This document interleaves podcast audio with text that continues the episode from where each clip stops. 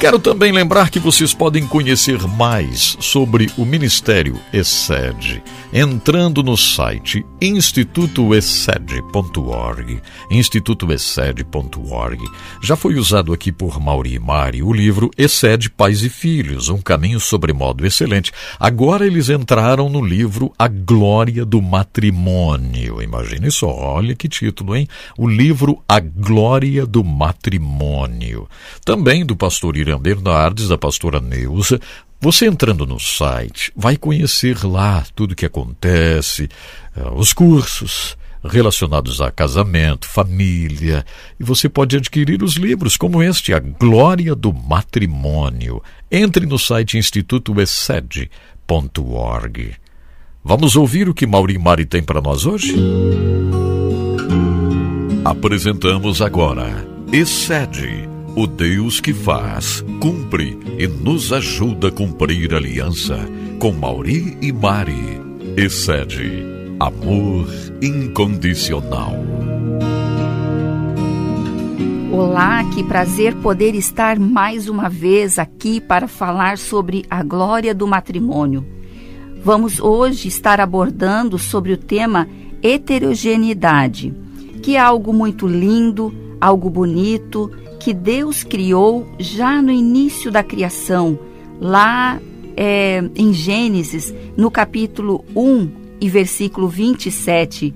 É, Deus disse: Homem e mulher os criou. Diz lá nesse versículo. E também disse Deus: Façamos o homem à nossa imagem, conforme a nossa semelhança. Tenha ele domínio sobre os peixes do mar, sobre as aves dos céus sobre os animais domésticos, sobre toda a terra e sobre os répteis que rastejam pela terra. Criou Deus, pois, o homem, a sua imagem, a imagem de Deus o criou, homem e mulher os criou. E Deus os abençoou e disse: Sede fecundos, multiplicai-vos e enchei a terra, e sujeitai-a, dominai sobre os peixes do mar, sobre as aves dos céus e sobre todo animal que rasteja pela terra. Então, isso são as palavras é, que Deus já fez e já escreveu logo no início da criação. Também tem uma frase muito especial que eu gosto muito de ler, que diz: Os corpos, em suas indeléveis e particulares características, refletem ou expressam as pessoas do homem e da mulher, assim como não se pode retirar as malhas do leopardo. Então essa diferença se caracteriza, né, do macho e fêmea desde o início da criação. E nesta criação, nós temos aqui um determinado salmo onde Davi está apreciando a criação da natureza, não é? Lá no Salmos 8.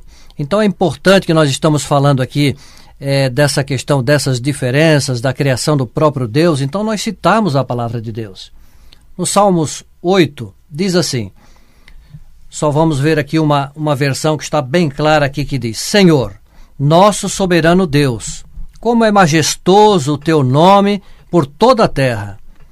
Tu, cujas glória é cantada acima dos céus, pela boca das crianças e dos recém-nascidos instruístes os sábios e poderosos, silenciando os inimigos e maldosos, porque são adversários teus. Quando admiro os teus céus, obra dos teus dedos, a lua e as estrelas que ali estabelecestes, pergunto: que o homem, para que ele te importes? E o filho de Adão, para que venhas a visitá-lo? Tu o fizestes um pouco menor do que os anjos, e o coroastes com a glória, de glória e de honra.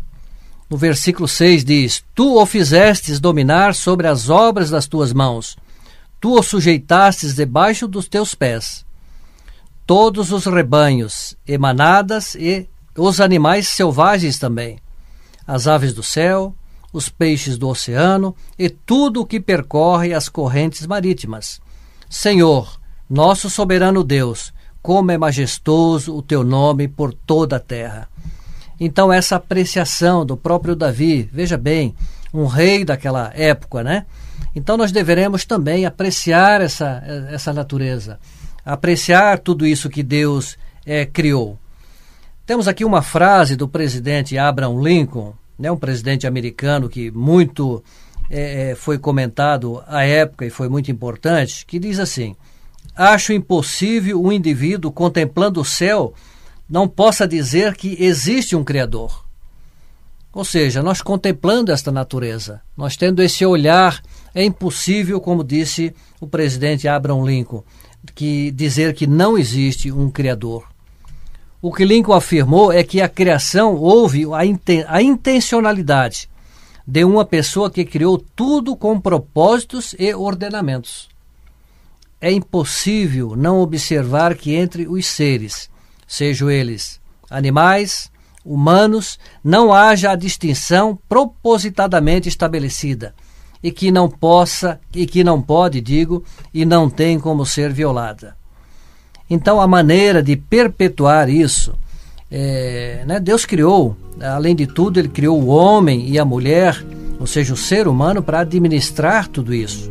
Então, Ele, para perpetuar a nossa humanidade, os seres humanos, Ele estabeleceu que seria essa heterogeneidade do macho e da fêmea, ou seja, a união né, do espermatozoide com o óvulo que iria perpetuar homem e mulher, uma heterogeneidade brutalmente maravilhosa.